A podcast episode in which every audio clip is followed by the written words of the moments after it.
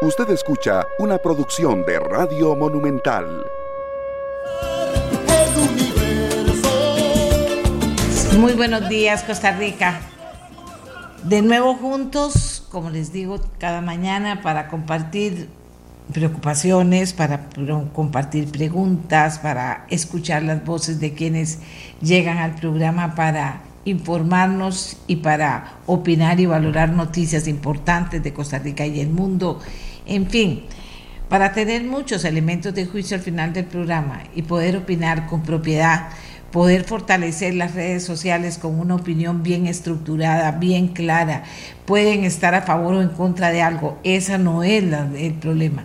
El problema es cuando tratamos de destruir, cuando hacemos campañas de odio y las fortalecemos, cuando no tratamos de, de presentar una idea y de valorarla para aportar a la opinión que se esté dando sobre un tema en una red social.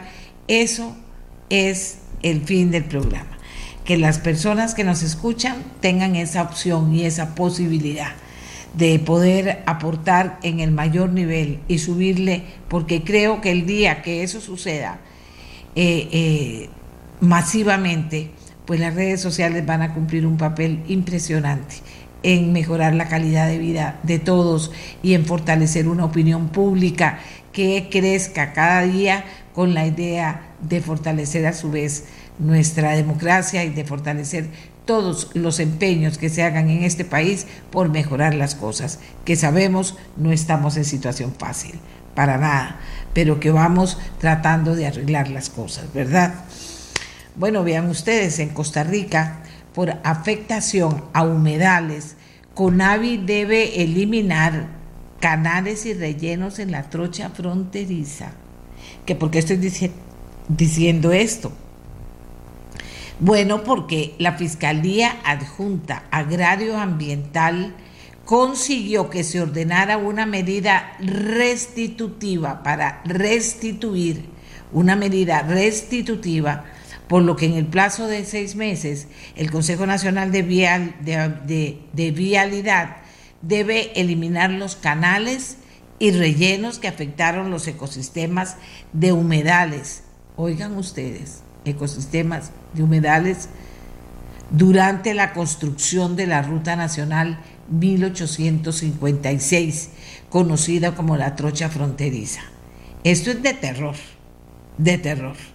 La medida fue dictada por el juzgado penal del segundo circuito judicial de Alajuela. Señoras y señores, esa es la noticia que a nosotros nos impactó muchísimo saber la situación en la que estaban, aunque ya se había hablado de esto. Ahora, si un tribunal investiga, si un tribunal prueba y comprueba y hay hechos, finalmente se logra que esto ocurra. ¿Cuánto tiempo llevará restituir? No sabemos, pero es algo grave y triste también. Es algo triste, sin duda alguna. Bueno, la sala cuarta condena a tres hospitales públicos, tres hospitales públicos, por desatender a niño con autismo, a un niño con autismo. El tribunal ordena a centros médicos brindarle atención odontológica en menos de un mes, luego de someter al niño y a su madre a casi un año de suplicio por causa del desorden. O sea, qué barbaridad, qué dicha que la sala cuarta se pone las pilas y qué dicha que las personas se ponen las pilas y ponen la denuncia ante la sala cuarta. O sea, estas cosas no deben pasar, deben acabarse. Y deben acabar, estamos hablando de la caja, ¿verdad? Deben acabarse, por favor. Bueno, y la Caja Costarricense del Seguro Social vacunará influenza contra influencia contra influenza a grupos de riesgo a finales de junio. Atención. RITEV está dispuesto a operar temporalmente mientras el gobierno define el futuro de la revisión técnica. Una buena actitud de RITEV y, así debía ser. Bueno, y en el mundo del cine costarricense debe abordar eh, problemas sociales. ¿Quién dice esto? Lo dice un costarricense, el director Ariel Escalante ¿Dónde lo dice? En Cannes. El largometraje Domingo y la Niebla de Costa Rica, costarricense, se estrenó esta semana en el prestigioso Festival de Cannes. Y nos encanta, y nos encanta eh, que Ariel haga esta afirmación, porque necesitamos de verdad un cine también que muestre realidades, presente denuncias y sobre todo eduque, eduque a los costarricenses y al mundo en algo que sea más que violencia, como hemos estado viviendo los resultados de la violencia, los resultados de las armas, los resultados de los juegos, de los videojuegos, lo hemos estado viviendo ya esta semana, una vez más, una vez más, porque se presentan estos hechos horribles como el de Texas. Bueno, y hablando de cine, el actor Kevin Spacey, ¿se acuerdan? ¿Quién es? Es imputado en el Reino Unido por agresión sexual a tres hombres. Tristeza se transforma en reclamos por poco control de armas en Estados Unidos tras la matanza en Texas. Una vez más se enoja la gente, pero una vez más pasará lo mismo, o sea, nada con el tema, o cambiará la historia. Y cómo reponer, cómo reeducar, es que eso de la reeducación es una palabra extraordinaria. Cómo reeducar, cómo lograr transformar lo que se deshizo. ¿Cómo lograr que generaciones enteras vean diferente la actitud? ¿Cómo lograr que los que hacen videojuegos hagan videojuegos siempre? Videojuegos que atraigan la atención de los niños, de los jóvenes y de los grandes, pero inculcando cosas que no sean la violencia, el matar y el te maté y así gané porque te maté. No puede ser, no puede ser. Bueno, en fin, el dolor también de todas estas familias, pero no es la primera vez que pasa en Estados Unidos, ni mucho menos. Ayer les conté la historia con esta arma AR-15, que ha sido la, la, que han tenido en las manos casi todos los responsables de las últimas masacres en Estados Unidos. Y comprado por muchachos, muchos de ellos. Un arma recontra asesina y destructiva. Y como les dije, me decía una persona cercana, me decía, es que vieras que me dijeron que en los videojuegos, yo no, no, no nunca he sido amiga en más de los videojuegos, pero eh, no conozco para poder hablar, pero decía una persona que conoce, decía eso, que toman los videojuegos, ahí mismo ponen el arma, a quién tienen que matar, a dónde, entonces de una vez, tic, tic, tic, tic, tic, tic, tic, tic, y me los voy a todos. O sea, no necesita entrenamiento militar nadie. Ahí están los juegos, entrenando a la gente para eso en vez de estarle entrenando para salvar el ambiente, mejorar su calidad de vida, aprender a reír y no aprender a ser violentos y matar. Bueno. Hoy la Contraloría General de la República va a estar con nosotros porque se va a referir a algo interesante, un nuevo esfuerzo que se hace por mejorar las cosas en nuestro país, en este caso en la administración pública. Una guía denominada Ocho reglas indispensables para ocupar un cargo público Hoy la vamos a conocer. También qué tan cerca estamos de construir un canal seco en Costa Rica. Vamos a hablar de eso. Eh, hay una eh, continúan los resultados o las consecuencias de lo que ha sido un estudio sobre las, los plaguicidas que ha hecho el PNUD. Ahora en las Naciones Unidas la que llama la atención sobre esto y nos llama la atención a nosotros en Costa Rica porque estamos debiendo mucho con el tema. Y finalmente ayer fue la primera convocatoria de la Comisión de Seguridad y Narcotráfico presidida por la diputada Gloria Navas. Vamos a hablar también de este tema. Pero hagamos una pausa, la primera. Muchas gracias por estar con nosotros, Costa Rica. Ya regresamos.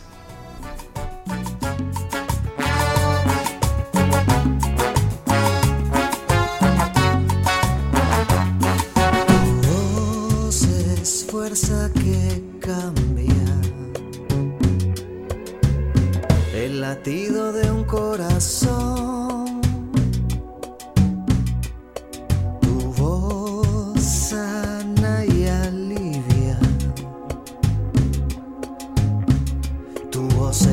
y acción. pide justicia, pide pan, ternura. Ya, con vista al ingreso a la función pública de nuevos funcionarios, La Contraloría General de la República emitió un documento, ocho reglas indispensables para ocupar un cargo público. La herramienta permite a quienes asumen un cargo público la verificación de, que, de situaciones que pueden afectar el acceso al mismo o que exigen tramitar requisitos ante la Contraloría para ejercerlo. Esto de acuerdo a normas de rango legal y de carácter preventivo en contra de la corrupción, sin perjuicio de la responsabilidad del interesado en revisar su situación específica. Nos pareció importantísimo este documento y en este momento más que nunca le pedimos a la Contralora, doña Marta Acosta, que nos valorara esta decisión y la importancia que tiene y también a Luis Diego Ramírez González, gerente de la División Jurídica de la Contraloría, que nos hablara de estos requisitos para que todos aprendamos y sé que será de provecho para todos. Saludo a doña Marta, a don Luis Diego y le doy la bienvenida primero a doña Marta. Adelante, doña Marta. Bueno, muy buenos días, doña Amelia, un gusto saludarla, un saludo para su audiencia y también para Luis Diego. Eh, usted sabe, bueno, es importante eh, reconocer, doña Amelia, que a través de los años el enfoque preventivo de la corrupción ha estado de alguna manera rezagado, este, y sin dejar la importancia que tiene el enfoque detectivo y sancionatorio, es importante que volquemos más la mirada al enfoque preventivo. ¿Y esto por qué, doña Amelia? Porque es importante eh, que tomemos en consideración que cuando prevenimos nos vamos a ahorrar todo ese costo que genera la corrupción. Costo no solo económico, financiero, sino también el, el, el tema de la indignación, del desencanto y la falta de confianza en la institucionalidad que tanto erosiona nuestras bases democráticas. En ese sentido, este, la Contraloría en su plan estratégico este, ha definido ya desde hace algunos años eh, trabajar más en este enfoque y es así como hemos venido trabajando no solo internamente, sino también como órgano de fiscalización. Hemos venido definiendo algunos mecanismos eh, de fiscalización, como son auditorías preventivas en materia de contratación, de la ética, generando índices para que las instituciones autoevalúen su gestión ética, promoviendo la transparencia con, con nuestro trabajo y también con nuestros sistemas, con nuestra página. Y, y, bueno, hemos venido dando, haciendo algunos esfuerzos muy concretos en el tema, por ejemplo, de las normas internacionales de información financiera que tanta transparencia generan. Pero además, este, hemos venido haciendo esfuerzos puntuales. Por ejemplo, este tema este, que hoy vamos a comentar es, obedece a que nosotros debemos aprovechar que tenemos normas legales que eh, establecen requisitos para los cargos públicos, para ciertas posiciones, este, y es importante que el nuevo funcionario, y aprovechando la ocasión que estamos con, en un periodo de nuevos ingresos, este, conozcan y analicen sus situaciones particulares de frente a estas normas. Eh, y nosotros, bueno, esto no es una lista exhaustiva, sino que son, este, son eh, normas legales desde el punto de vista de control y fiscalización. Y aquí lo que queremos es, doña Amelia y personas que nos escuchan y nos ven, es contribuir a evitar, este, a prevenir corrupción y a evitar, y evitar, evitar perdón, situaciones particulares que ya se nos han generado en el pasado con el tema de incompatibilidades, con el tema de prohibiciones, con el tema de, de cesantía, personas que entran y que quizás habían sido, digamos, estaban gozando, digamos, de alguna movilidad laboral, etcétera. Entonces, en ese sentido, queremos prevenir, doña Amelia. Y este, este documento que usted eh, introducía eh, es parte de un trabajo, digamos, es producto de un trabajo de un equipo este, de la Contraloría, un equipo institucional liderado por la División Jurídica, de la cual Luis Diego es el gerente. Este, pero sí quiero decir que esto es eh, un aporte, digamos, este, extraordinario, digo yo, porque nosotros nos tomamos el tiempo para analizar, para recabar eh, criterios, etcétera, y poder resumir y poder en un documento de fácil lectura sencillo, con una presentación lindísima, con infografías, para que los funcionarios y funcionarias públicas lo lean, por favor, y analicen su situación particular y tomen las medidas que tengan que tomar para evitar que se vean posteriormente este, eh, en alguna situación inconveniente para ellos. Así que, doña Amelia, este, nada más decirle que nosotros eh, hacemos esto eh, con, esa, con esa idea de aportar y de prevenir, que nos parece que es una parte, digamos, importante de la estrategia que hoy día tiene la Contraloría General. Señora Contralora, vamos a conversar con don Diego Ramírez para que nos dé detalles del tema y para aprender todo sobre el tema, sin que eso no signifique que usted si quiere interrumpir para aportar algo mientras que va don Luis Diego contándonos, pues lo puede hacer. Eh, don Luis Diego, muchas gracias por estar con nosotros. Adelante, buenos días. Muy buenos días, doña Amelia. Eh, también para todos quienes nos escuchan y nos ven y por supuesto muy buenos días, doña Marta. Eh, efectivamente, a propósito de eh, una planeación estratégica liderada por el despacho Contralor, en esta ocasión eh, reiterar la importancia del tema preventivo. Así que nos dimos a la tarea a generar un instrumento innovador, sencillo, muy concreto, pero realmente, realmente que vaya con la visión preventiva. Eh, este es un instrumento que a pesar de la dispersión normativa que tenemos en nuestro sistema costarricense, tratamos de seleccionar aquellas ocho reglas que en definitiva nos parecía que son importantes para cada autoridad a, propósito de este ingreso que tenemos, ¿verdad?, de las nuevas autoridades. Pero ¿por qué no decir que también los funcionarios regulares, los que ya estamos, también nos podemos dar a esa tarea de revisión? Hemos seleccionado ocho, no son las únicas, porque eh, aquí es muy importante la responsabilidad de cada servidor público de revisar su marco jurídico también concreto. Pero eh, para mencionar, las ocho que hemos eh, priorizado son las siguientes.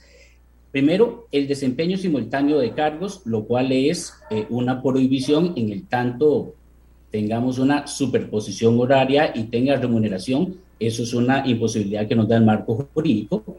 Lo segundo es que los servidores públicos no pueden estar en más de tres juntas directivas u órganos colegiados. Eh, si desean estar en más, tienen que pedirle una autorización a la Contraloría General. También tenemos el régimen de incompatibilidades, ese es el tercer tema, y básicamente esto tiene que ver con que si un servidor está en la lista taxativa de la ley contra la corrupción, pues tiene que valorar muy bien su escenario y tomar una decisión con respecto a solicitar el levantamiento a la Contraloría o renunciar a la empresa eh, o al sujeto privado que pertenece. También tenemos como cuarto tema la declaración jurada. Y esto es vital porque quienes tienen pendiente una declaración jurada también tienen una imposibilidad y quienes están con nuevo ingreso tienen la obligación de presentar la declaración jurada inicial. El quinto tema tiene que ver con sanciones aquellas personas que tienen una provisión de ingreso, una inhabilitación, quizás también una, a, propósito de una sentencia penal que los inhabilita para estar en cargos públicos, ese es un trabajo muy importante también que tiene que hacer cada servidor. El sexto tema tiene que ver con las garantías y cauciones. Algunos servidores públicos estamos en, en, en cargos que gestionamos, custodiamos fondos públicos y nos vemos obligados a rendir una garantía o una caución. Y finalmente, eh, no, menor, no de menor importancia, ni mucho menos de mayor importancia, diría y actualidad, es el tema de la prohibición para contratar. Porque de actualidad, a propósito que tenemos un régimen vigente en este momento en la ley actual, más sin embargo tenemos eh, muy próximamente, y eso es importante resaltarlo, a partir de eh, finales de este año, una nueva ley de contratación administrativa, que tenemos un sistema también de prohibición en esta materia, en donde tiene algunas eh, diferencias o particularidades. En fin, son reglas generales que cada quien tiene que ver el tema concreto, más sin embargo, nos parece que es un instrumento muy valioso para ese servidor público de nuevo ingreso o los que ya estamos, pero también es un instrumento que abona al control ciudadano, al control social, porque también es una guía nos parece que es sencilla, para que el ciudadano para que las propias eh, administraciones, para que los medios de comunicación, para que cualquier persona también pueda cotejar, ¿verdad? Y verificar que eh, los servidores públicos estamos cumpliendo con el ordenamiento jurídico desde este enfoque preventivo.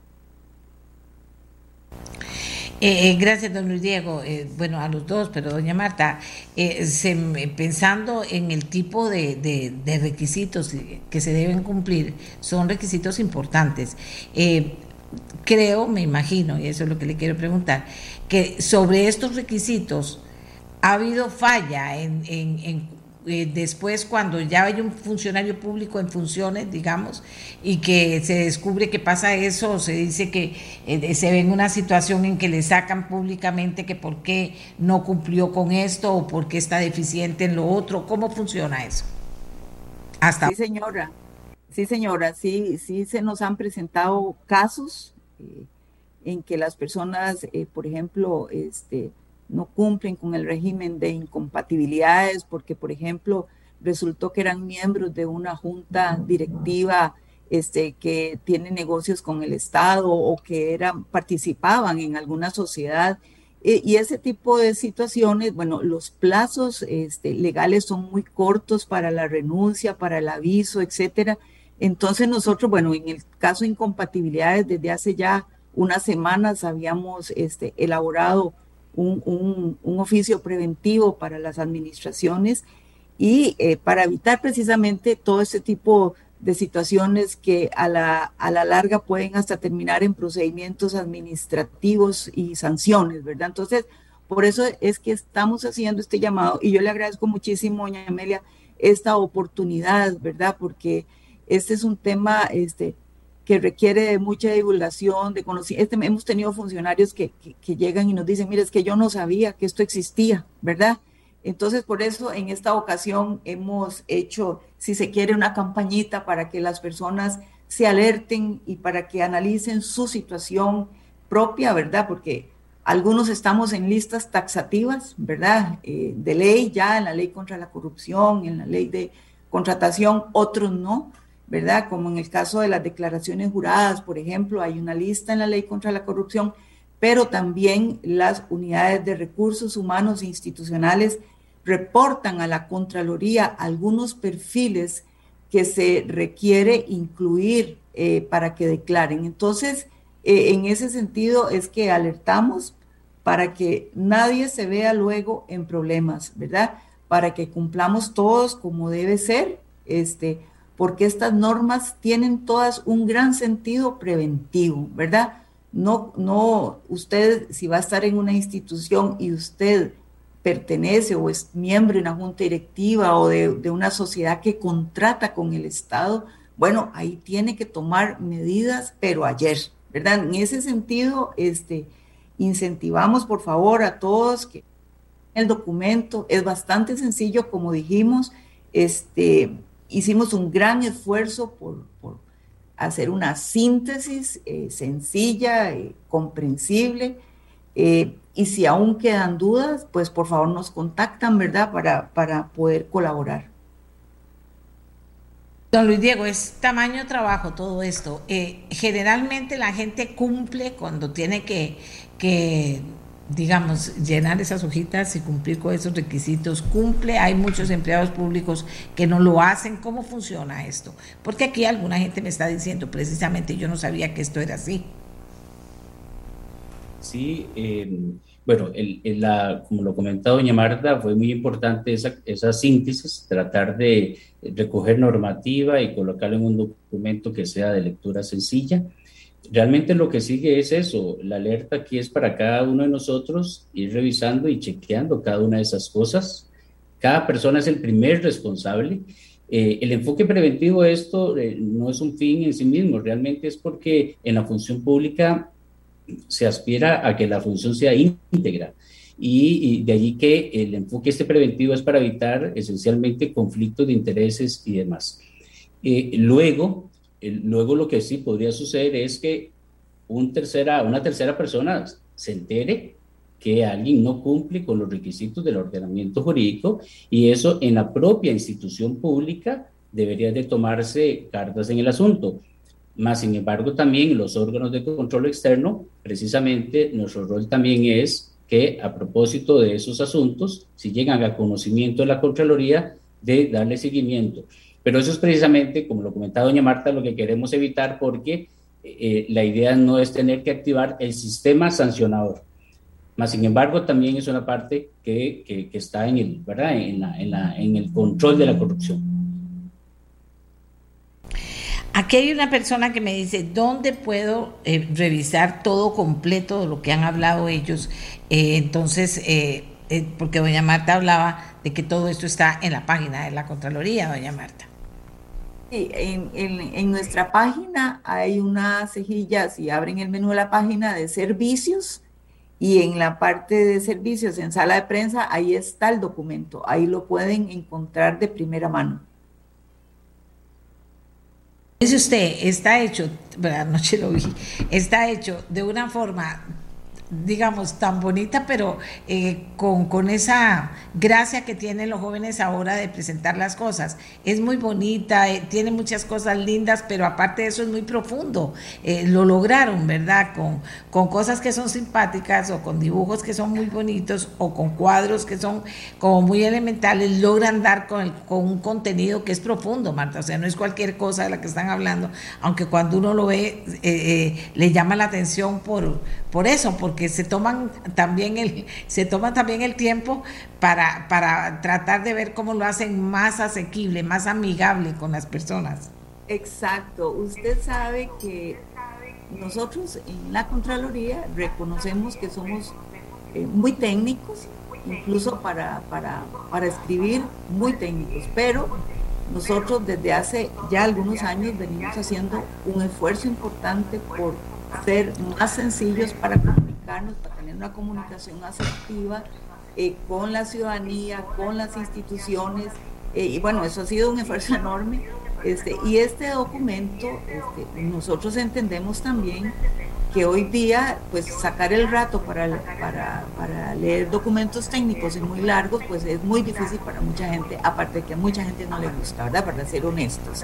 Entonces, hemos tratado de hacer nuestra comunicación a través de infografías, de documentos sencillos, con lenguaje más sencillo, este, para también hacerlos atractivos, doña Amelia, porque estos temas tenemos que reconocer que no son sencillos, que es, es difícil, el lenguaje jurídico no todo lo comprendemos, entonces tratamos de, de, resumir, como decía Luis Diego, bueno, porque son sendos criterios que sobre estas materias ha emitido la Contraloría, cómo se han interpretado los artículos de estas normas legales. Entonces, eh, cómo sintetizar todo eso en un documento sencillo y además hacer las infografías y presentarlo de, de manera atractiva, pues ha sido un trabajo este, importante este, que ya venimos haciendo. Ahí tenemos grupos de expertos en la Contraloría, chicos jóvenes y no tan jóvenes que, que se dedican a este tema, este, aparte de sus labores cotidianas, ¿verdad? Porque esto no es que yo solo tengo gente ahí haciendo las cosas bonitas, ¿no? Son auditores, son abogados que trabajan en el día a día, pero que también sacamos el tiempo para hacer esto porque la verdad es que lo que nos interesa es generar resultados, nos interesa que lo lean, que revisen sus situaciones y yo creo que esto es una, una contribución este, distinta, doña Amelia. Nosotros estamos buscando todos los días formas diferentes de hacer las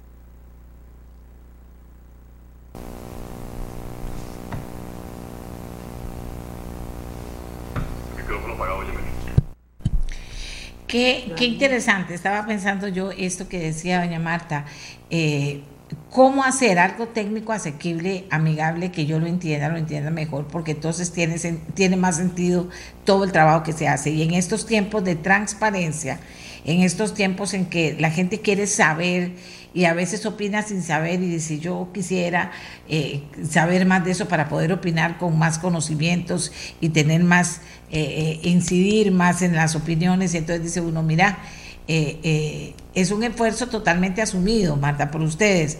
El hecho de que, que la gente no diga, hay que pereza leer eso, sino que diga, bueno, voy a ver, y que ya viéndolo, porque yo lo veo, lo vi, eh, ya viéndolo quiere uno como entrar más y entender mejor lo que le están contando, porque es contar una historia prácticamente. Además, doña Amelia, ahí, perdón, son, son preguntas, son preguntas y respuestas. y entonces Em, tiene usted una declaración pendiente, es usted aquí, tiene allá, entonces es pregunta, respuesta, pregunta, respuesta. Entonces lo hace aún más sencillo, ¿verdad? Este, sí, definitivamente eh, yo creo, doña Amelia, que todos tenemos que evolucionar las instituciones, ¿verdad? Entender que el centro de todo nuestro quehacer es la ciudadanía, estamos para servir y por eso es que tenemos que tratar de comunicarnos mejor, ¿verdad? Este, por ejemplo, nosotros en la Contraloría eh, sabemos y reconocemos, repito, que, somos muy técnicos en, nuestro lenguaje y, bueno, yo creo que ese esfuerzo que hacemos este, eh, este, es importante, ¿verdad? Y, ahí vamos gradualmente. No quiero decir con esto que ya somos totalmente asertivos, pero sí eh, este, decir que hacemos mucho esfuerzo por, por eso. Aquí pregunta alguien, ¿qué significa aquellos que están en una lista taxativa? Eso lo que quiere decir es que están expresamente mencionados en algún artículo de alguna ley. Por ejemplo, en la ley contra la corrupción, ahí hay una lista de personas que tienen que declarar. Entonces, este, eso es lo que llamamos eh, lista taxativa. Ahí vienen los cargos, contralor y subcontralor, diputados, magistrados. Eh, a eso nos referimos. Bueno, ve que la gente se interesa. Ahí está, en la página de la Contraloría. Yo quiero agradecerle mucho a doña Marta Costa, Contralora General de la República, que sacó el tiempo para, para mostrarles a ustedes y valorar la importancia que tiene este esfuerzo que se hace. Y a don Luis Diego Ramírez González, gerente de la División Jurídica, que nos explicó. ¿Por qué? Porque de eso se trata, de que todos aportemos en este esfuerzo que se hace por mejorar cada día las cosas, y en la administración pública, en la administración privada y en todas partes. Este país necesita que hagamos las cosas bien. Así que muchas gracias a doña Marta y a don Luis Diego Ramírez. Y antes de ir a nuestra siguiente pausa, les quiero hablar de un tema que mostrábamos ayer al finalizar el programa, usted habrá oído más durante el día, pero nosotros aquí en, hablando de facilitar la comunicación, en ameliarueda.com tenemos una infografía. ¿Qué es la viruela del mono? De lo que se ha hablado tanto. Y que según se nos ha dicho es una enfermedad endémica de África. Se contagia por contacto con una persona infectada o fluidos corporales. ¿Cuáles son los síntomas? La fiebre, dolor de cabeza, dolor de espalda, erupciones cutáneas, dolor muscular, fatiga. No tiene tratamiento y generalmente se cura sola. Europa y Norteamérica en este momento atraviesan un raro brote, atraviesan un raro brote recientemente. Y esto le ha preocupado a muchos, a los países en particular y a la Organización Mundial de la Salud, que dice, por favor, señores, prestemos atención, esto no es cualquier cosa. Y entonces aquí en Costa Rica el Ministerio de Salud también manda la alerta.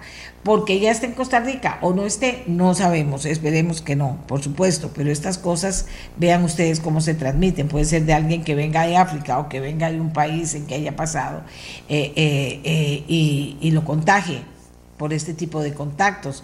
Ya les dijimos que es por se, se contagia por contacto con una persona infectada por fluidos corporales, o sea, muy fácil.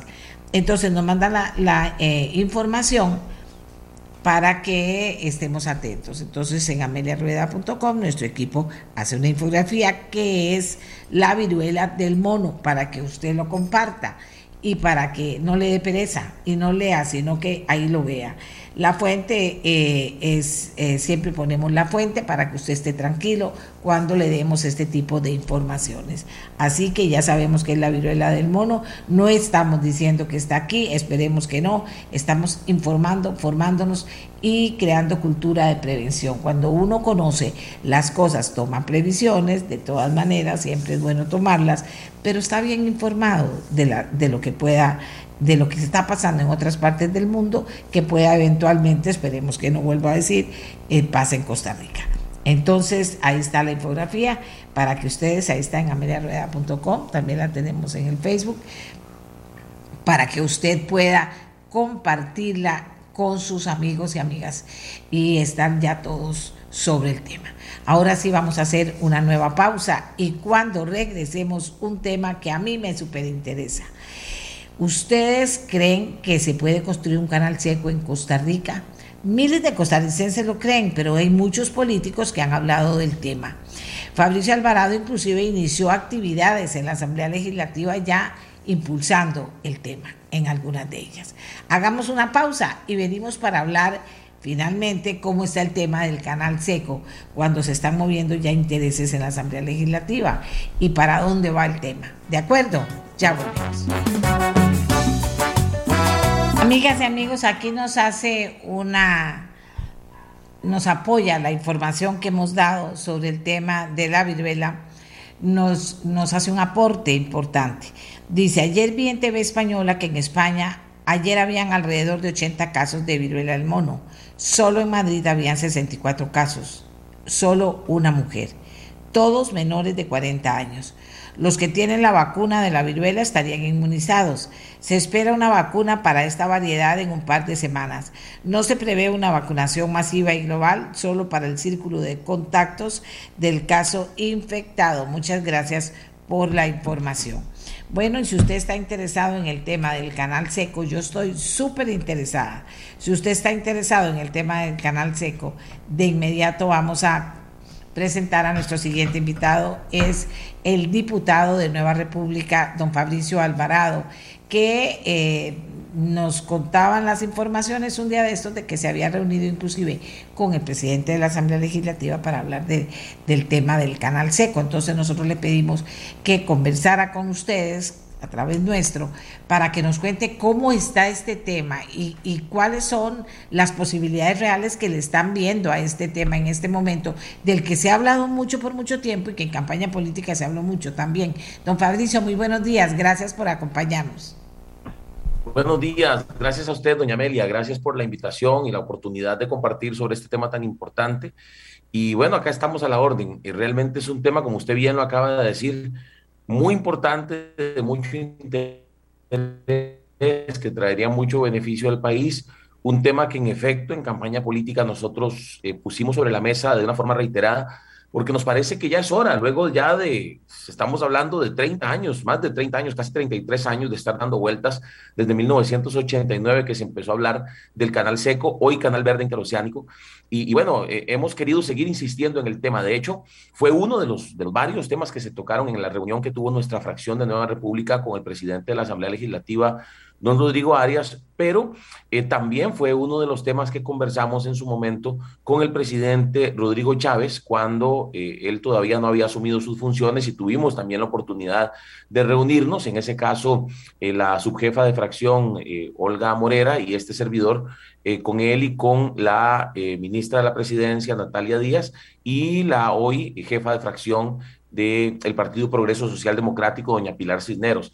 Es un tema que, como como bien eh, decía usted, eh, pues eh, reviste mucha importancia, tiene mucho tiempo de estar dando vueltas y creemos que podríamos estar bastante cerca de verlo hecho una realidad, por supuesto, dependiendo de la voluntad política que nos encontremos en este gobierno.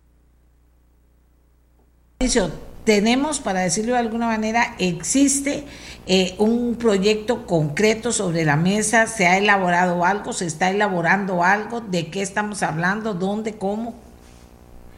Sí, mire, básicamente este es un tema que ha abanderado eh, una empresa, más bien consorcio llamado CANSEC, que ha estado, eh, pues, de alguna manera conversando con distintos sectores, eh, básicamente podemos decir que en este momento eh, está preparada para la siguiente etapa, que serían los estudios de factibilidad, y es por ello que nosotros, en las conversaciones que hemos tenido con el gobierno, le hemos pedido que considere algo que nosotros incluso habíamos hablado, haríamos en campaña en caso de, ganar la presidencia. Bueno, no sucedió así. Nos hubiera gustado ser nosotros quienes ejecutáramos ese proyecto, pero por supuesto, sin mezquindades, creemos que este gobierno podría ponerse una flor en el ojal eh, llevándolo a cabo. Y el primer paso es el que mencionaba o el que quería mencionar el de dar la declaratoria de interés público de este proyecto, porque con eso se aceleran los procesos. El siguiente sería el proceso precisamente del estudio de factibilidad, que nos permitiría tener más claridad, por ejemplo, de por dónde pasarían los 315 kilómetros eh, de carretera y de vía férrea. Recuerde que este proyecto básicamente consiste en dos megapuertos, uno en París Mina, en Siquirres, el otro en Santa Elena, en la Cruz de Guanacaste, unidos por 315 kilómetros de carretera, eh, una carretera de eh, pues 10 carriles, 5 para un lado y 5 para el otro, y también tres vías férreas para el transporte de carga, para el transporte de los contenedores que llegarían a cualquiera de los dos megapuertos. Entonces, precisamente los estudios de factibilidad nos permitirían saber el recorrido exacto, tener la claridad, y en esto es algo que incluso SETEN ha dado la autorización para hacer estos estudios, la claridad de que no habrá una afectación ambiental. Por eso, el, el, y según nos lo explicaba la gente de CANSEC, el proyecto ya pasó de llamarse Canal Seco a Canal Verde Interoceánico, por esa vocación eh, que tenemos como país de proteger el medio ambiente. Entonces, eh, sí hay un proyecto, claro, hay un proyecto claramente establecido que pues evidentemente eh, la idea es que avance lo más pronto posible y entre mayor voluntad haya de parte del gobierno, pues quizá podríamos verlo convertido en una realidad dentro de poco tiempo, ¿verdad? Bueno, vean ustedes de lo que estamos hablando. Cuando uno le dicen que esos proyectos se puedan hacer aquí, que hay interés, que se ha avanzado y que podría ser, y, don Fabricio lo ha repetido muchísimas veces, eh, que se podría hacer, dice uno, bueno, ¿de qué termina dependiendo en este momento de que se ocurra? Don Fabricio mencionaba el gobierno, después qué papel cumpliría la, la Asamblea Legislativa, ¿de qué depende que todo esto se mueva, Fabricio? Porque el tiempo es oro en este tipo de proyectos. Sí, yo, yo doña, eh, doña Amelia, básicamente creo que es fundamentalmente de una voluntad política del gobierno, de una eh, decisión del Poder Ejecutivo, pues evidentemente ahí el Consejo Nacional de Concesiones tiene un papel fundamental también para que los procesos sean rápidos, por eso hablábamos de una declaratoria de interés público. Yo, eh, un día de estos, no sé si a usted de pronto le llegó y se lo puedo enviar con mucho gusto, me llegó un video de un noticiero de Panamá, donde en los, en, los mismos medios de comunicación y en los mismos círculos políticos de ese país reconocen eh, la magnitud, la importancia e incluso, pues según la nota, estamos, están preocupados por eh, la posibilidad de que Costa Rica avance en este proyecto del Canal Verde Interoceánico por la competencia que según ellos representaría para el Canal de Panamá.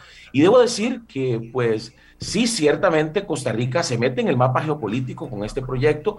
Con este proyecto muchos barcos que no pueden pasar por el canal de Panamá. Eh, esto se mide en lo que se conoce como TEUS, que viene a ser la cantidad de contenedores que puede cargar un, un buque, un barco. Y en el caso de Panamá, del canal de Panamá, pueden pasar barcos de hasta 12 mil TEUS, 12 mil contenedores, siendo que en el canal verde interoceánico a los megapuertos podrían llegar barcos de 20 mil y hasta más contenedores. Ya imagínense solo lo que eso representa. Estamos hablando de un canal que pasa por nueve cantones del país. Algunos de ellos, los voy a mencionar los nueve, pero algunos de ellos todos tenemos claro que son cantones que tienen años de estar en el abandono y que representaría para ellos una reactivación económica muy importante. Estamos hablando, por ejemplo, si hablamos de Limón, de Siquirres, de Guásimo y de Pocosí. También pasaría por Zarapiquí, en Heredia. También pasaría por eh, Río Cuarto, en Alajuela, Río Cuarto, Upala, Guatuso y San Carlos, para finalizar en el caso de Guanacaste en La Cruz. Pero más allá del beneficio en, materia de empleo que esto podría generar, hablamos de 60 mil empleos directos cuando ya el proyecto esté eh, completado, pues imagínese también el beneficio para los cantones aledaños a estos cantones. Evidentemente, un cantón como los Chiles que aunque el canal no pasa por ahí, pues pasa por Guatuso y por Upala y San Carlos, se vería beneficiado porque también generaría empleo para la gente de los Chiles. O en el caso de Liberia, que está, es el cantón que colinda con la cruz en Guanacaste. Entonces, yo lo que creo es que debe existir la voluntad, entiendo por lo menos de las reuniones que he tenido con, eh, los dos presidentes, el, presidente de la República y el presidente de la Asamblea, en el sentido de que la preocupación de ellos es que se haga bien y claro, ¿quién no va a tener esa preocupación viendo la eh, historia que tenemos en materia de infraestructura y los casos de corrupción y, lo, y lo que ha generado en costos para el país? Sin embargo, en este caso hay una particularidad que a mí me parecería importante resaltar, y es que este es un proyecto de inversión 100% privada, 16 mil millones de dólares, todos con inversión privada, y por supuesto sería la empresa o las empresas o el consorcio a cargo de, de este proyecto, si es que el Consejo Nacional de Concesiones se lo otorga a él, eh, pues el que asume el riesgo en su totalidad, ¿verdad? Entonces, yo creo que el proyecto tiene muchas bondades, doña Amelia, que si nosotros lo ponemos a caminar, pues veríamos mucho beneficio para el país. es que pasaría, lo que eso significaría en reactivación son algunos de estos cantones muy atrasados y con muchas necesidades, pero también con mucha gente que quiere trabajar.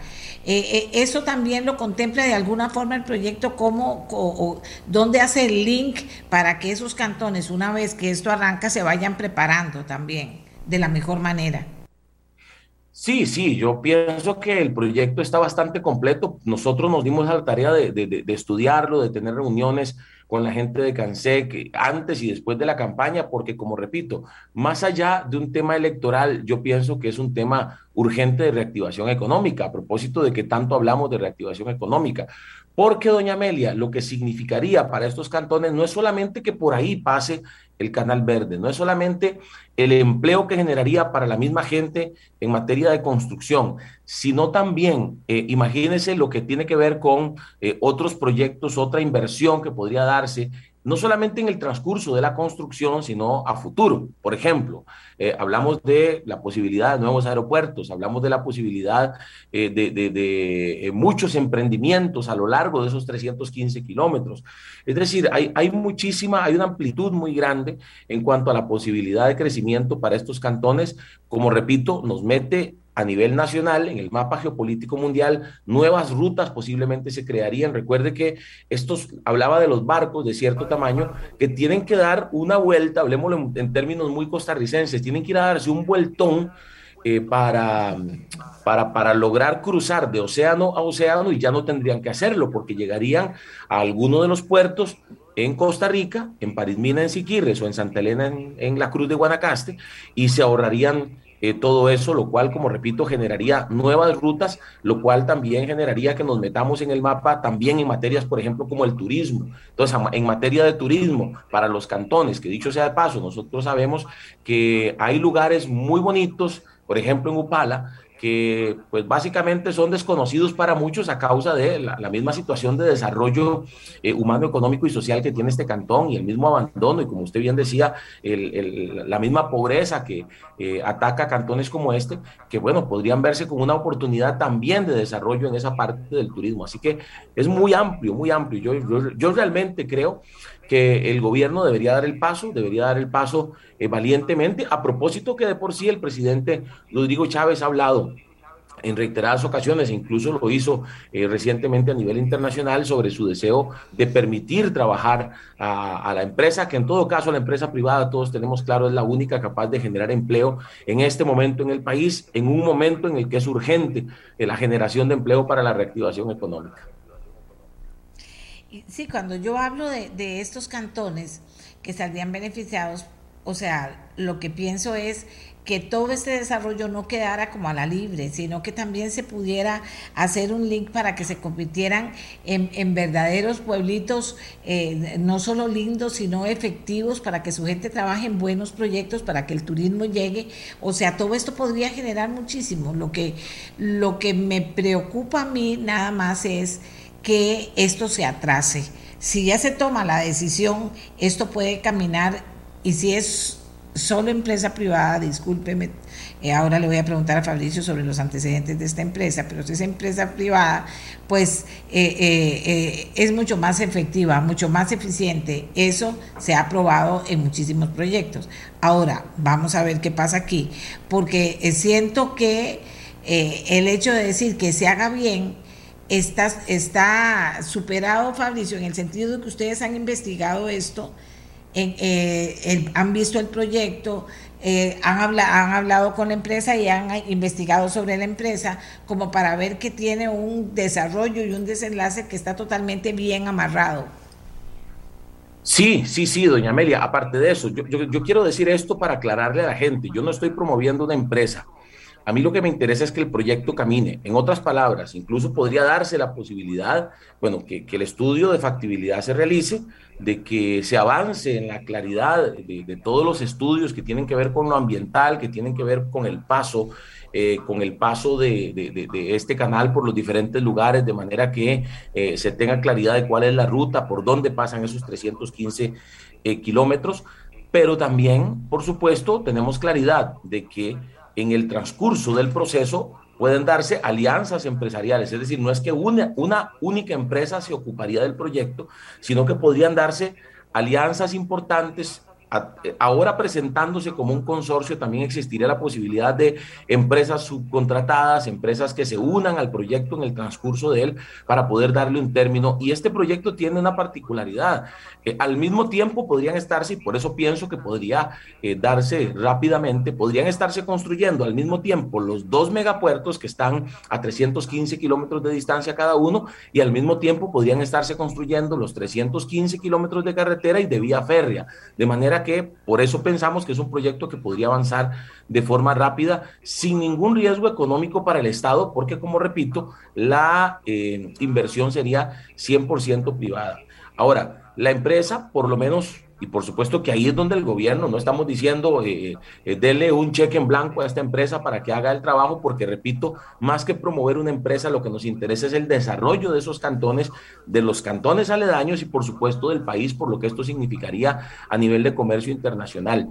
Pero sí, eh, en el transcurso del proceso, pues pueden darse cambios, pueden darse decisiones de parte del gobierno. Lo importante es que se camine ya y no nos mantengamos en esa ruta que tenemos 33 años de estar circulando, donde no se toman decisiones y donde no se avanza. Repito, hasta la misma gente de Panamá.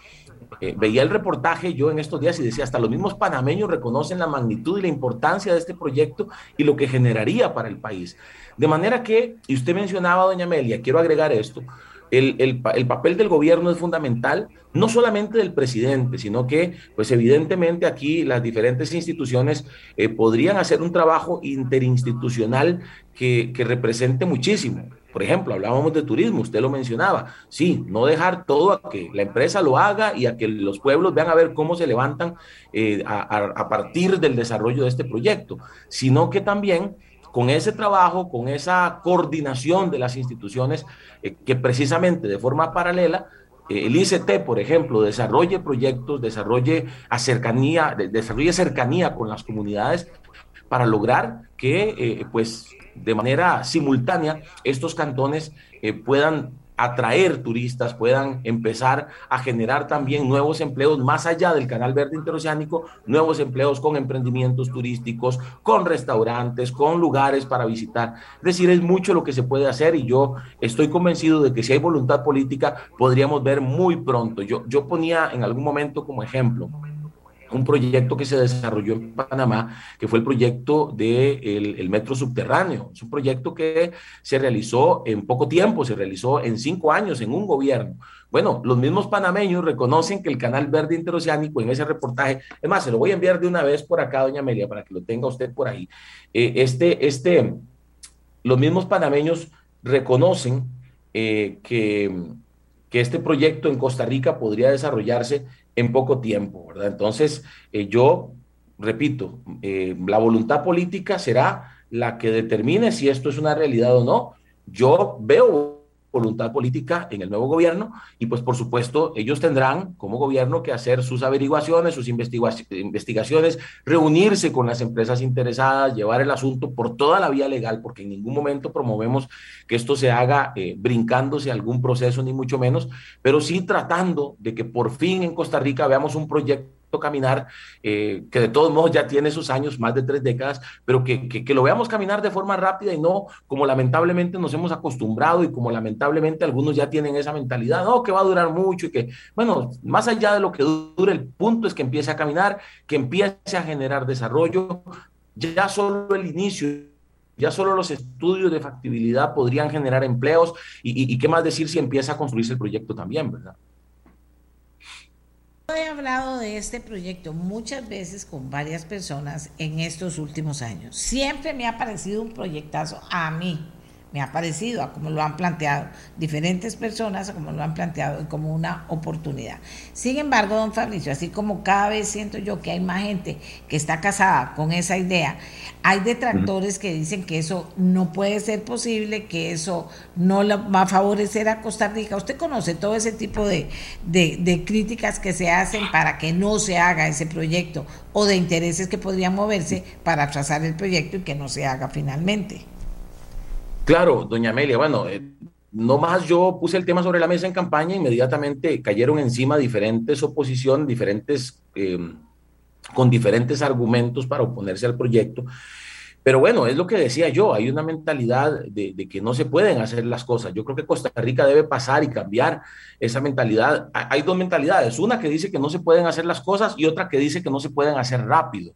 Evidentemente, yo eh, no soy un experto en, ingeniería, ni en arquitectura, ni en materia de, este tipo de proyectos, pero sí nos dimos a la tarea de investigarlo lo suficiente y como le repito, hay ejemplos incluso muy cerca de nuestras latitudes, como el caso de Panamá, por ejemplo, que le mencionaba, que han demostrado que sí se pueden hacer y, tenemos cientos de ejemplos de proyectos en otros países que se han logrado hacer de forma rápida.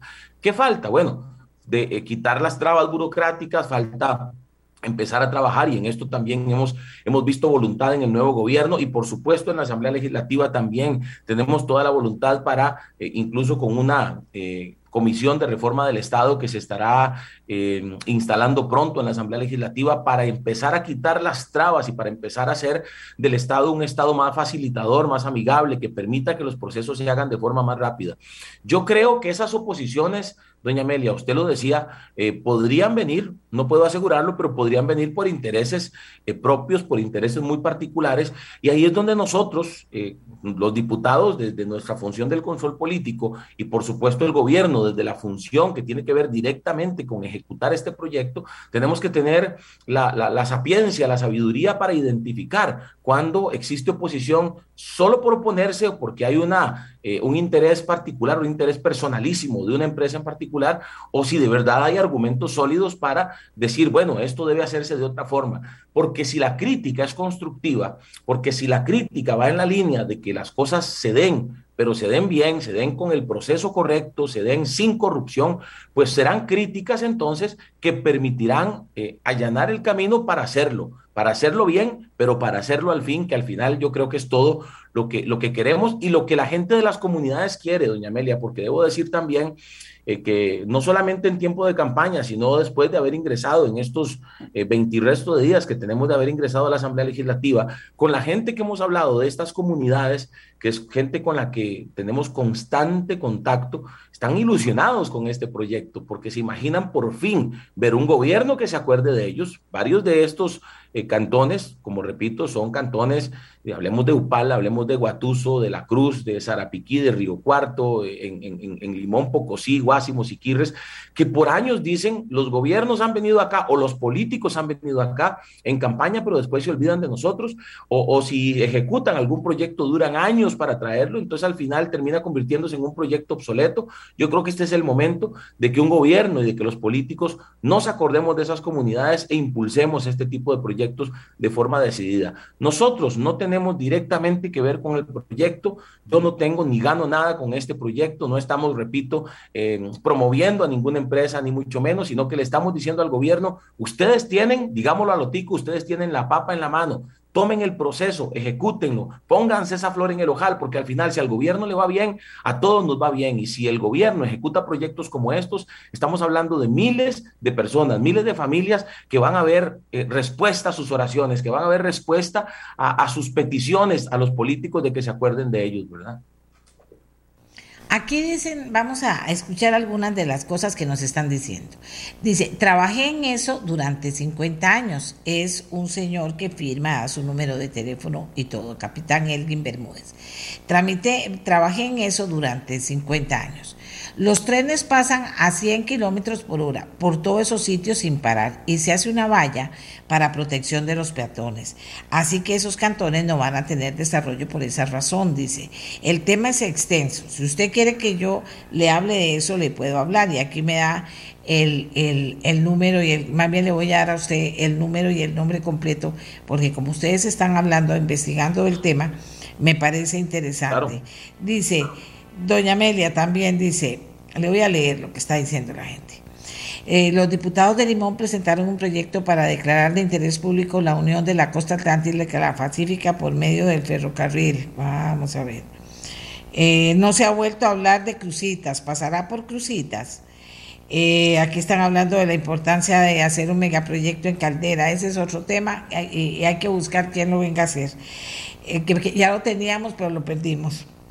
Dice, siempre hay gente con intereses contrarios y no ayudan, y solo peros, pero por eso no avanzan las cosas. Las ONG que no sé de dónde sacan dinero van, se van a poner porque los intereses contrarios siempre trabajan por estos medios. Yo apoyo este proyecto, dice, perdón, esta persona de que está hablando.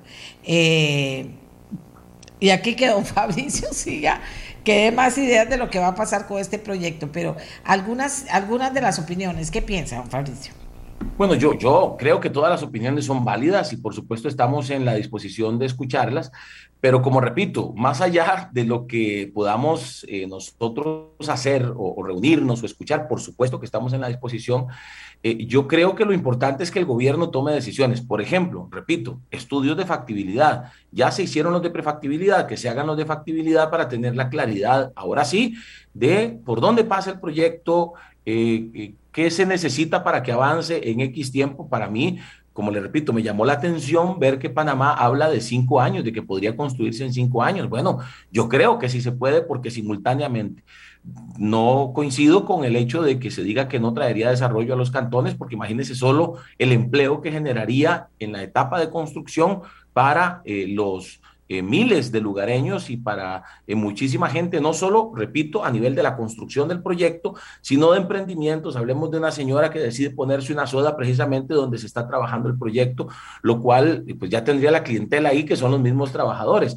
Yo también, doña Amelia, si usted me lo permite, me parece que eh, también sería importante que en este programa y, y, los medios de comunicación abran espacios, por ejemplo, para que la empresa y el consorcio CANSEC tenga la posibilidad de dar detalles ya meramente técnicos que pues escapan de lo político, ¿verdad? Nosotros sí, por lo menos en mi caso y en el caso de la fracción de Nueva República, creemos que es un tema que debe seguir sobre la mesa para que no pasen los años sin que nada suceda.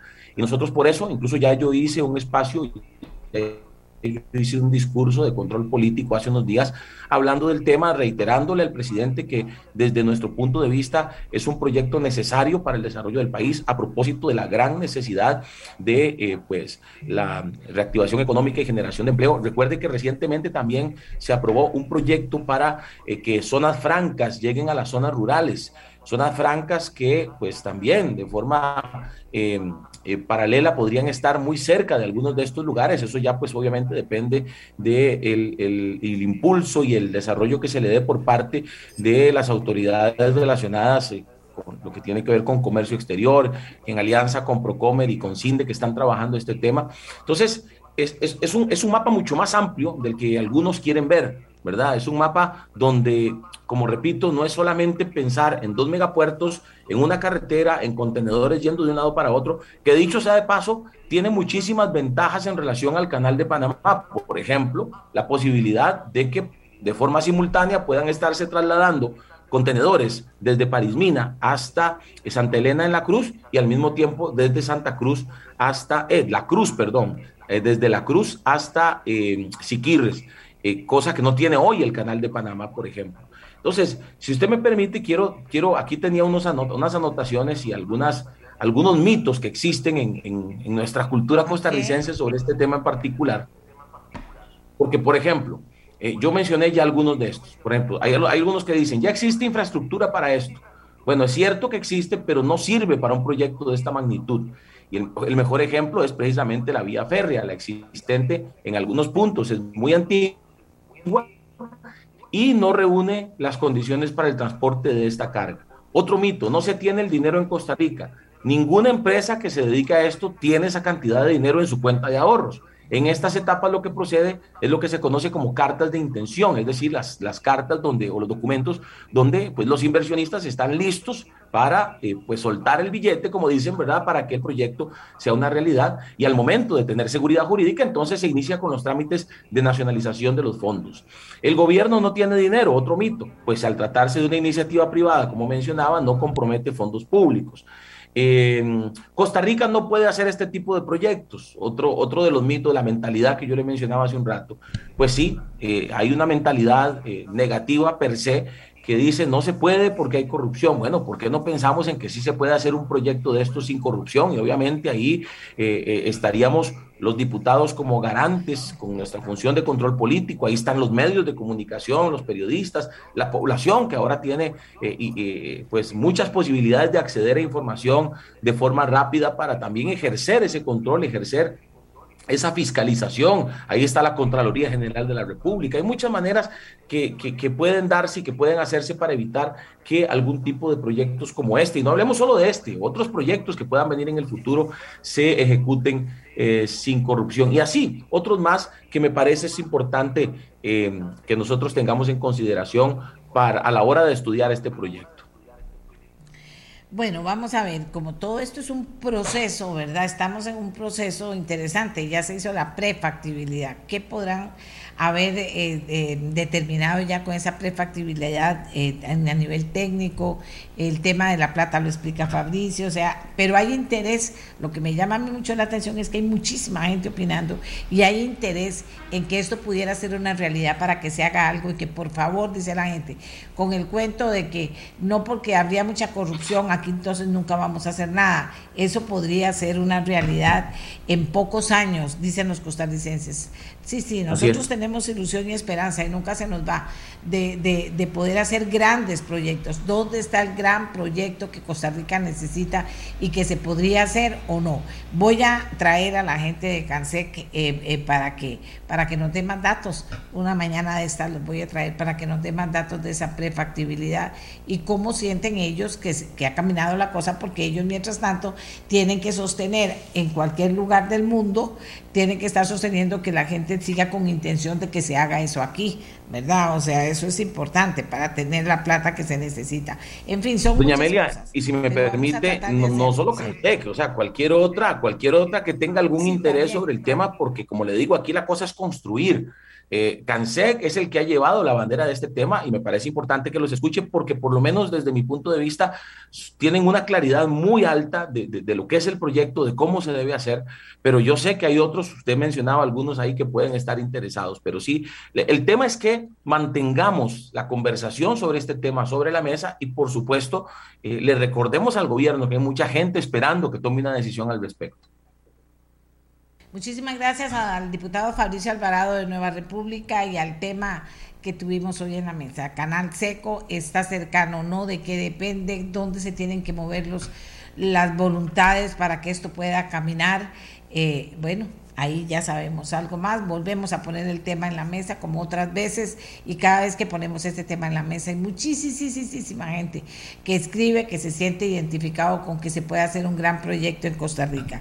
Ya ustedes saben lo que me pasó a mí con el tema de Caldera, que estaban aquellos, los Emiratos, que estaban, eh, y yo, yo creía que con una con una posibilidad de esos íbamos a volvernos locos y íbamos a hacer lo que hubiera que hacer aquí para poder conseguir que gente de ese nivel, eh, que le interesa muchísimo que se abra ese tipo de comercio hacia Asia, que es muy importante, eh, se pudiera hacer. Y acuérdense todo lo que se habló y al final, plop, plop, plop, plop, plop, se cayó.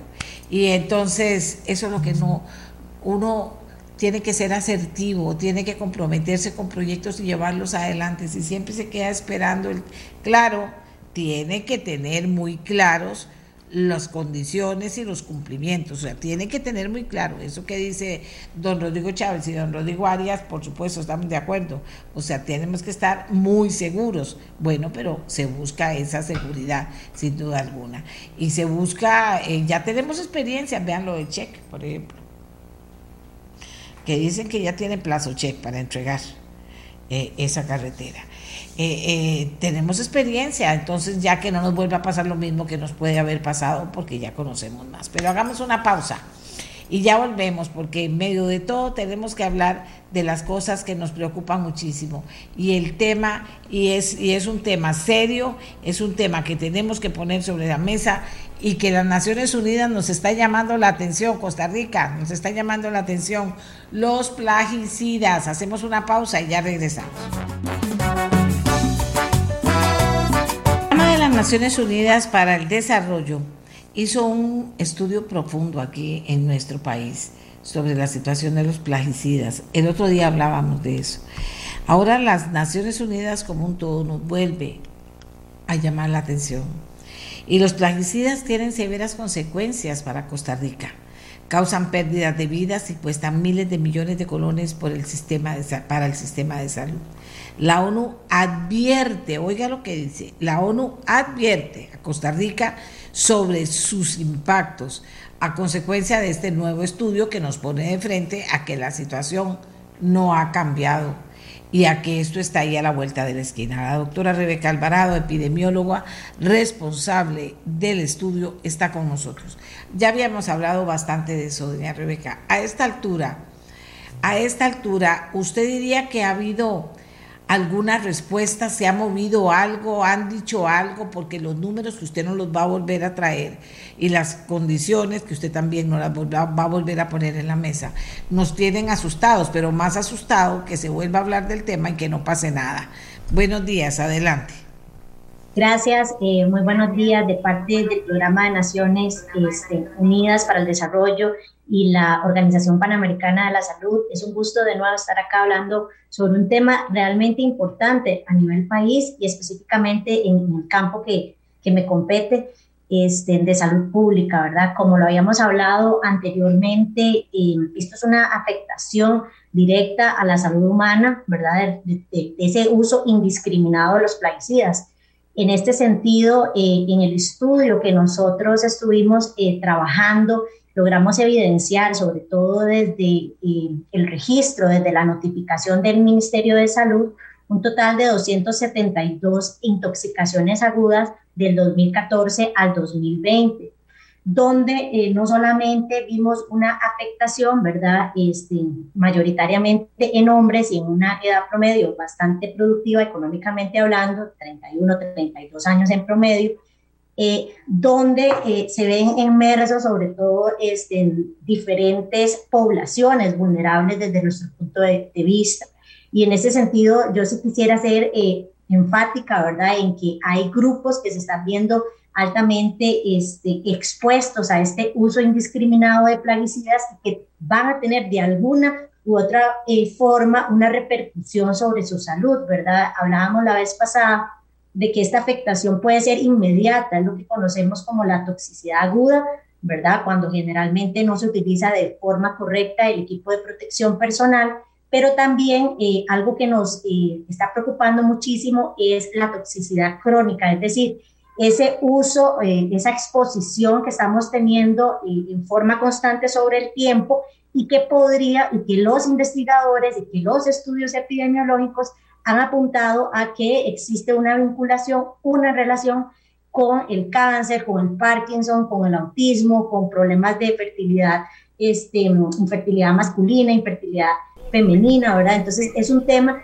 eh, realmente importante eh, que deberíamos poner en la mesa. Nosotros hemos intentado eh, en este proceso de, de divulgación, este, ¿verdad? Mover. Ahorita lo que esperamos es precisamente esa respuesta por parte de las autoridades no solamente del Ministerio de Salud, sino del MAC, ¿verdad? Del Ministerio de Trabajo, por ejemplo, para eh, poder construir soluciones en conjunto, que al final eso es lo que nosotros esperamos, ¿verdad, doña Amelia? Que, que esto no se quede solamente como un diagnóstico de lo que encontramos, sino que realmente podamos tomar medidas correctivas, ¿verdad? Pero también que podamos seguir explorando y estudiando, eh, teniendo evidencia científica de cuáles son las repercusiones que hoy tiene el uso de estos plaguicidas en nuestro país.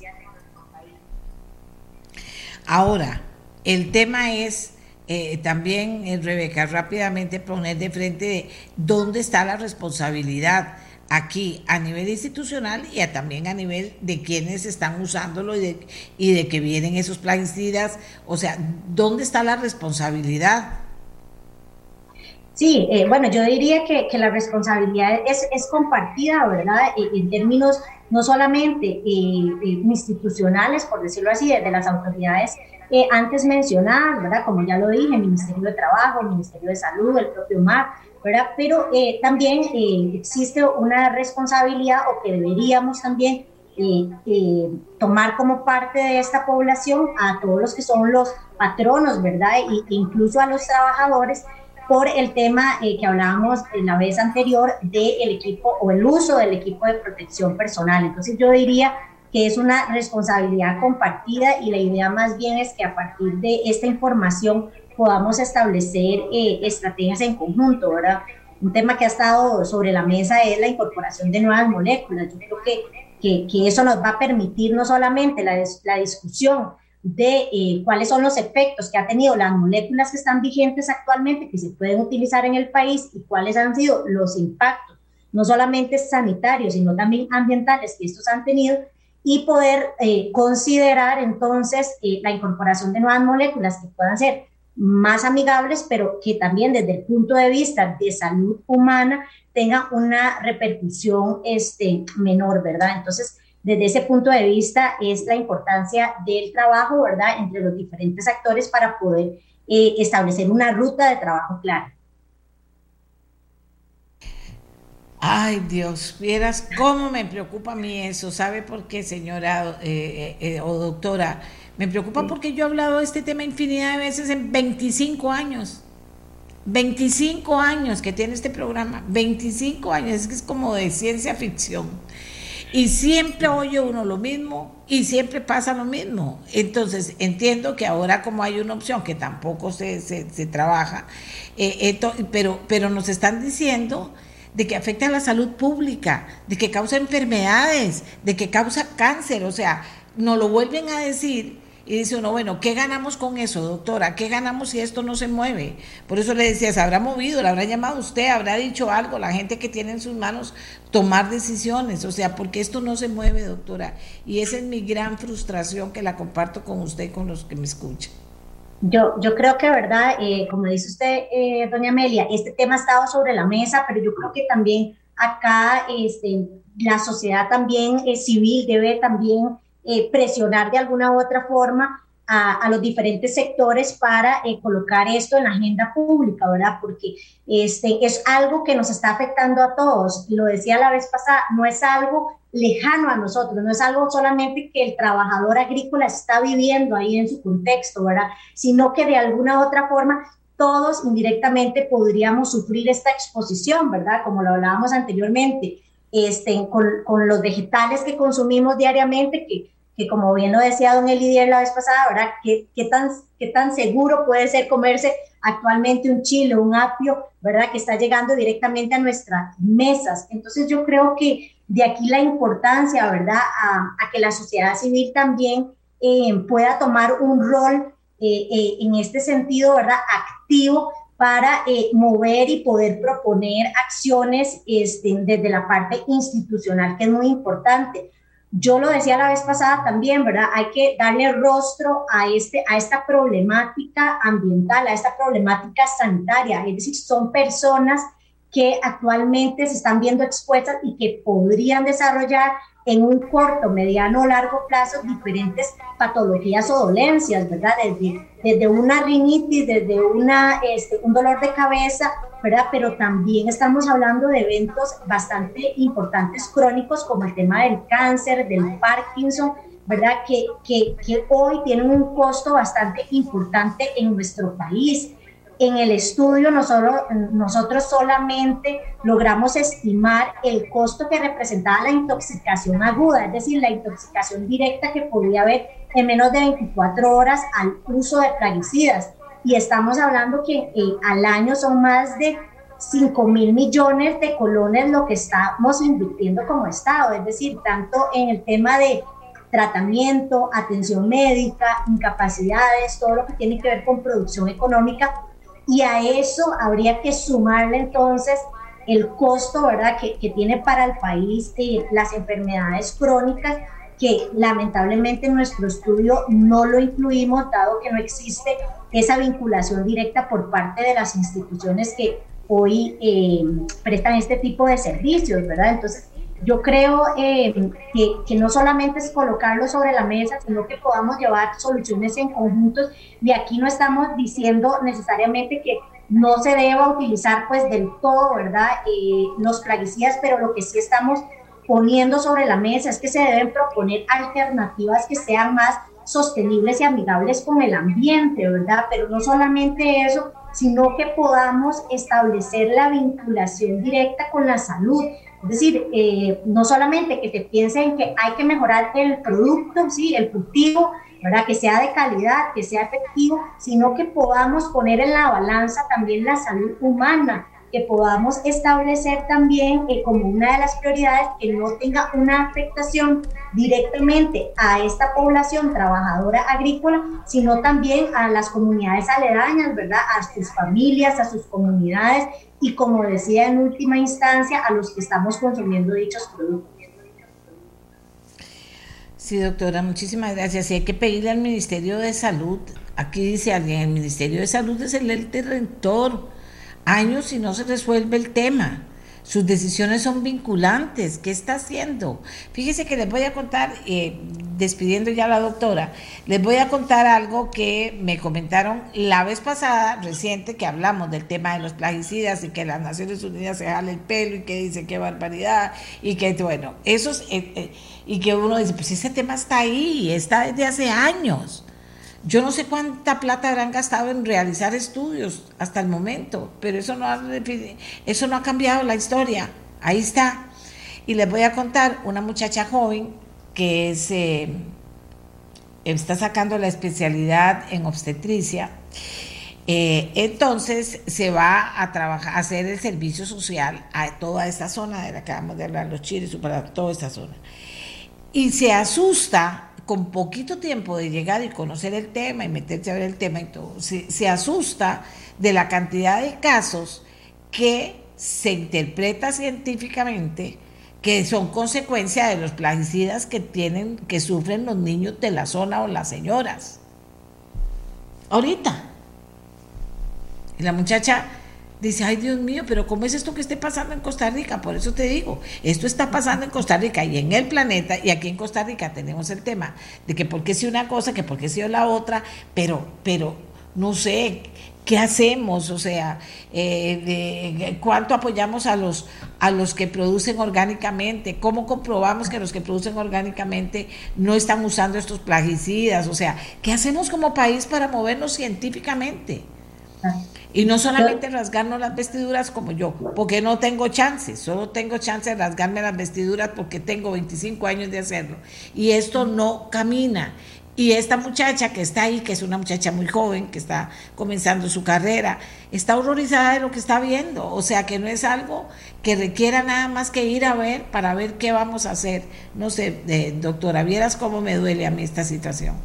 Nos duele, yo creo que eh, a, muchos, ¿verdad? Y aquí el llamado nuevamente es a, sentarnos con las autoridades, bueno, en este caso eh, particular con las autoridades sanitarias, ¿verdad? Nosotros hemos estado eh, eh, siempre a disposición de poder dialogar, de poderles presentar estos resultados, pero también que podamos construir soluciones en conjuntos que sean viables, ¿verdad? Entonces, en este sentido, la respuesta del Ministerio de Salud como ente rector es muy importante, no solamente por el tema regulatorio, sino también en términos de la vigilancia que se va a hacer eh, de los efectos en salud que se podrían tener debido a esta eh, toxicidad aguda o crónica que se pueda tener de los plaguicidas. Y no menos importante, ¿verdad? Yo diría también hacer un llamado a las autoridades de la Caja Costarricense del Seguro Social, así también como del Instituto Nacional de Seguros, para que podamos no solamente revisar eh, los datos, ¿verdad? Y qué otro tipo de vigilancia se puede hacer en este marco, eh, sino también que ellos que son los que están directamente con el usuario también podamos establecer algún tipo de estrategia, sobre todo de sensibilización, ¿verdad? Este, a esta población que se está viendo expuesta diariamente este, en el campo.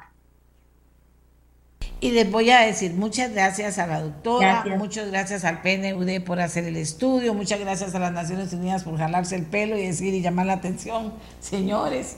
O sea, muchas gracias por todo eso, pero si no vayan a la cruz, vayan a los chiles, vayan a un pala, vayan a ver, vayan a ver por lo menos, entren a Levi's, pregúntenle al doctorcito joven y a la doctora joven que está ahí cómo está la situación y verán que sin mayores estudios dicen, vea eh, lo que nos encontramos aquí. O sea, ya yo no sé cómo hacer. Y también fortalecer la, la, la, la de que, que podamos comer eh, verdura y fruta orgánica, de verdad, también eso, pero no sé, la verdad es que se me, ah, aquí me dice Sergio Mena, eh, me reuniré con el alcalde de la Cruz y compartiré la visión de este tema. Pues claro, si es que tiene años, de años, de años, de años, de años. No, no, no, no, no, no, no. Y ahí están los casos, y ahí está la doctora que, que le dice a uno que cómo es, cómo es que me encontré con esto tan triste, porque llega ella a hacer, a hacer eh, su, su estudio. Bueno. Y ahora nos vamos con otro tema. Estoy nada más a la espera de que eh, doña Gloria Navas me conteste si está lista. Está doña Gloria Navas lista, nada más solo les ocupo porque estaba tratando de conectarse, no sé si era que tenía problemas hace unos minutos. Entonces, si me confirman que está doña Gloria Navas, vamos a hablar del tema. Porque resulta, amigos y amigas, que ayer sesionó la Comisión de Seguridad y Narcotráfico. Eh, la preside doña Gloria, por supuesto. Y eh, tuvieron la visita de la gente de seguridad, ministro, viceministro de seguridad, si no me equivoco. Pero que sea doña Gloria Navas, aquí saludamos, que le cuente al país qué pasó en esta sesión, la primera de la Comisión de Seguridad y Narcotráfico, qué rescata ella como lo importante y qué es lo que se queda en manos de los diputados para poder hacer algo. Doña Gloria, buenos días, gracias por acompañarnos. Gracias, buenos días. Estoy aquí conectada con el teléfono. Tengo algún problema aquí con, con internet. Espero que no sean los hackers que están atacándonos por aquí. ha sido un placer, doña Amelia, eh, estar con usted sobre estos temas relacionados con el crimen organizado, el tema de narcotráfico. Y sí, en efecto, ayer eh, hicimos la primera sesión de la comisión especial nombrada a este efecto y tuvimos eh, invitados muy especiales dentro de una lista que tenemos programada a los efectos de contar con criterios muy especializados de personas con tremendo conocimiento en estos temas para establecer no solo proyectos de ley, sino fijar el control político a través de políticas públicas adecuadas que ataquen este flagelo y de tal manera que eventualmente también proponer algunas leyes y a los efectos de varios proyectos que estaban en camino, que quedaron pendientes de la asamblea anterior, darles el seguimiento y completar su, su trámite. De tal manera que ayer tuvimos al señor ministro de Seguridad Pública, eh, al señor Torres, también tuvimos al señor eh, eh, Calderón, que es el director de la Fuerza Pública, a don Martín Arias también, de toda esa fuerza naval que nos informan constantemente con las capturas. Y también tuvimos la visita de la actual directora general de Migración, doña, doña Marlen Luna, y fue una sesión muy interesante, muy específica en la problemática e incluso con los datos que ellos nos dieron de cuáles son en general eh, los problemas que ellos tienen a niveles de seguridad que no se han logrado superar y por otro lado aspectos muy específicos en donde tenemos que eh, intensificar la lucha. Incluso el señor ministro nos expuso el tema de narcomenudeo, de los búnkers, de la gente que está enferma, de todo el aspecto social que tiene que ver económico social con la pobreza. En fin, fue un panorama muy interesante. Estamos muy entusiasmados en la comisión y confiamos en que logremos en poco tiempo movernos hacia adelante y coordinar incluso, porque esto es un trabajo de coordinación entre el Poder Ejecutivo, el Poder Legislativo y el Poder Judicial para eh, fomentar esas políticas públicas eficaces que son tan necesarias en estos tiempos. Doña Gloria, ¿qué rescataría usted como lo más importante de lo que pudo enterarse escuchando ya a las nuevas autoridades de seguridad? De lo mismo de siempre, de algo diferente, ya tienen, por ejemplo, quedó claro en la comisión cómo armar alguna ruta para poder atender de los proyectos que les van a llegar a ustedes. Sí, claro. Eh, bueno, del Poder Ejecutivo directamente como proyectos de ley, pues seguimos padeciendo de esa falencia, esa ausencia de programas y proyectos específicos, a pesar de que es el Poder Ejecutivo el que tiene la papada en estos tiempos, eh, porque eh, la legislatura les corresponde a ellos. Y nosotros como partidos, y no estoy hablando solo del partido que represento Nueva República, sino todos los demás realmente hemos venido planteando al Poder Ejecutivo cuáles son proyectos de la mayor importancia, pero no los incluyen en las agendas y muchos son proyectos ya eh, que vienen en camino de, anteriores legislaciones. Yo pues, personalmente no veo una actividad eh, fija, inteligente, definida de parte del Poder Ejecutivo en estos temas, no solo los temas de seguridad, sino los temas en general de reactivación económica. Eso es una, una crítica que quiero hacer eh, en sentido constructivo para ver si logramos que esta gente aterrice a esos niveles. En cuanto a los temas de seguridad, narcotráfico, pues para nadie es nuevo en estos tiempos de que se capturaron alrededor de 70 toneladas de cocaína, que nosotros somos eh, un almacén para distribuir a otros países y que estamos ocupando el primer lugar a, nivel internacional, lo cual es una vergüenza tremenda para nosotros como una democracia. Eh, por otro lado, también eh, está el tema presupuestario. por ejemplo, el señor director de la Fuerza Pública fue muy claro en decir que tienen mil y pico de, de equipo de vehículos, pero de los cuales por lo menos dos terceras partes de ese equipo ya eh, tienen el cumplimiento de su vida útil eh, y ese tema del, transporte para los seguimientos, si son equipos especiales, ellos tienen esa ausencia de esos equipos. Sí alabaron eh, muy, y pareciera que eso es totalmente cierto, la escuela de policías, que ellos están entrenando gente todo el tiempo pero que han perdido alrededor de 900 plazas de policías, todo eso que hay que incrementarlo, hay que buscarle una solución inmediata, no podemos esperar, eh, pero sí me agradó muchísimo el entusiasmo con que ellos expusieron, el entusiasmo de trabajar en forma conjunta con la Asamblea Legislativa y el entusiasmo de dar soluciones a todas estas situaciones eh, que carcomen nuestra sociedad. Si nosotros no levantamos la cara de Costa Rica, ya no hacemos una lucha eh, eficaz en contra de la delincuencia organizada, incluyendo la, la captura de los, de los dineros mal habidos, de la legitimación de capitales, pues vamos a perder el país. No es nuestra intención como diputados, ni creo que sea la intención de esos funcionarios que se presentaron ayer que es gente especializada. Eso fue muy agradable para la comisión de contar con gente que conoce, con gente que es de experiencia. El señor ministro es una persona eh, profesional en esta materia y el resto que nos acompañó también. Doña Gloria, dicen, yo no lo vi, que el ministro también estuvo muy claro en ciertos temas de narcotráfico. Aquí una persona me está escribiendo y me dice de hasta dónde está desde la perspectiva del ministro el narco penetrando los poderes de la República dice esta señora.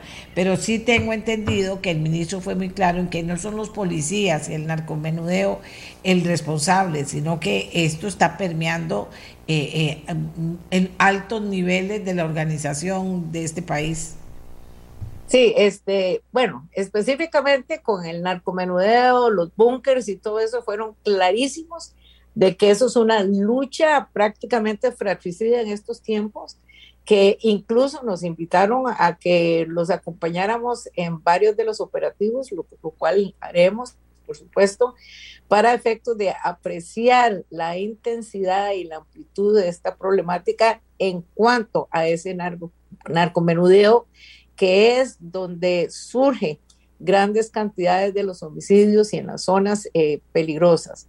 Por otro lado, en el tema de la penetración política, yo creo que la asamblea pasada que interrumpió o no concluyó su investigación y contamos con un informe determinado, eh, nos quedó debiendo a esos niveles. Nosotros tenemos toda la intención de ampliar eh, todas las investigaciones que nosotros estamos haciendo para hacer esas propuestas de políticas públicas, reformas, etcétera, eh, lo más rápido posible, sino también tener un pleno conocimiento de dónde están los temas álgidos que se relacionan con la penetración en los poderes de la República.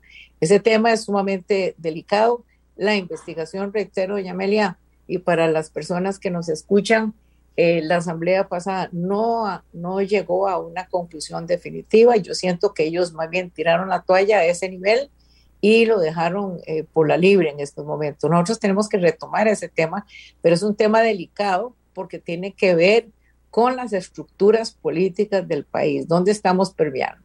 Digamos, utilicemos un ejemplo, el tema de los señores alcaldes que le suspendieron sus puestos.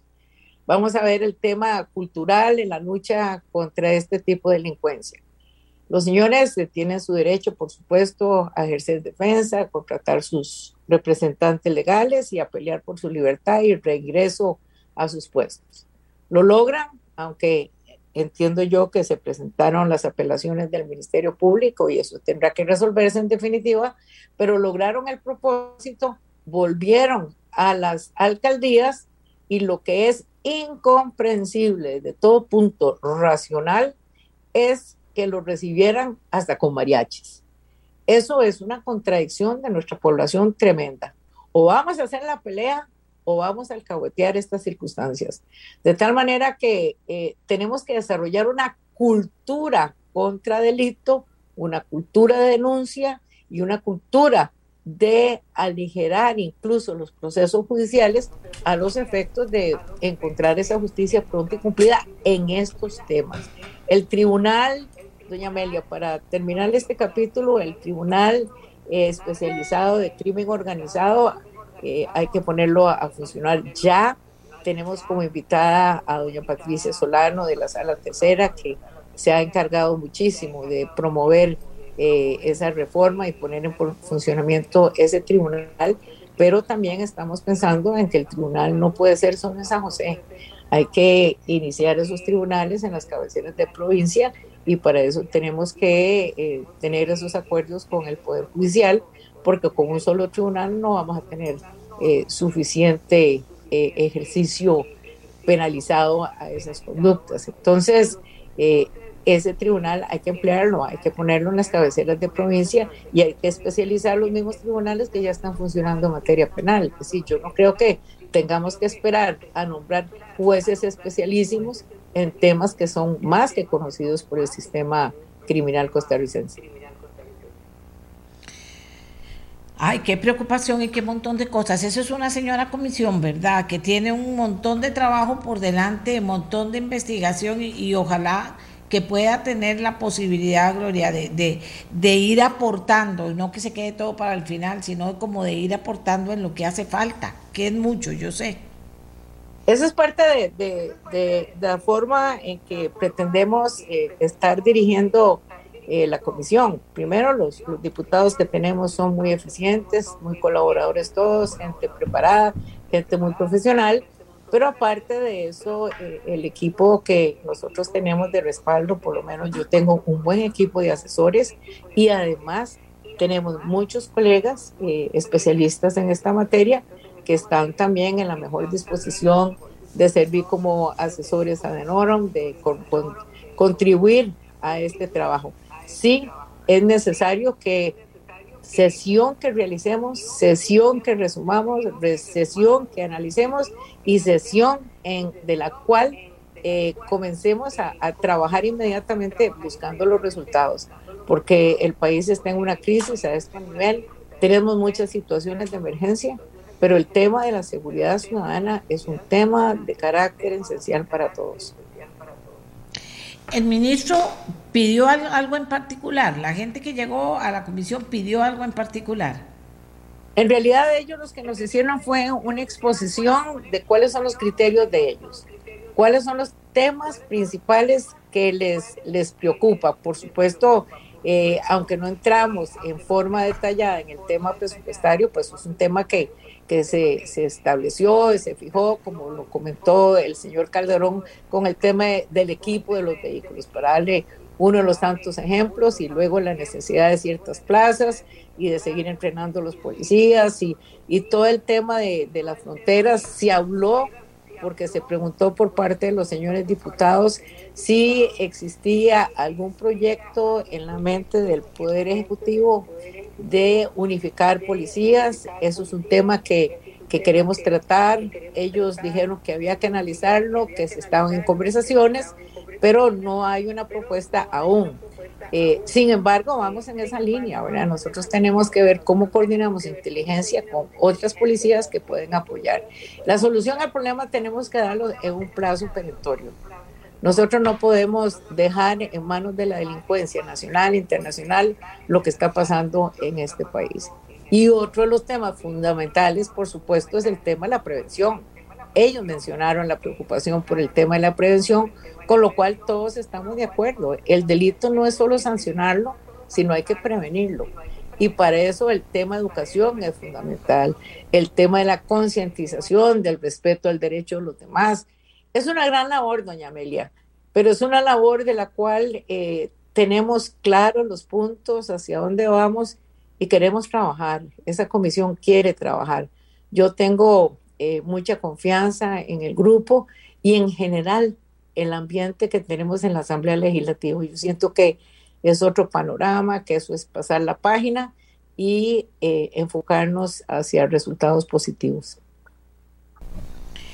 Sí, que no me pasa, no le pasa a usted como a mí con los plaguicidas, toda una vida metida en el tema y todo, y, hasta las Naciones Unidas pega brincos y no pasa nada, doña Gloria. Es que aquí es muy frustrante, por eso hay que lograr quebrar, ¿verdad? Y deshacer esos nudos para que la gente que está interesada eh, pueda y, y, que está comprometida pueda sacar algo en claro y en firme.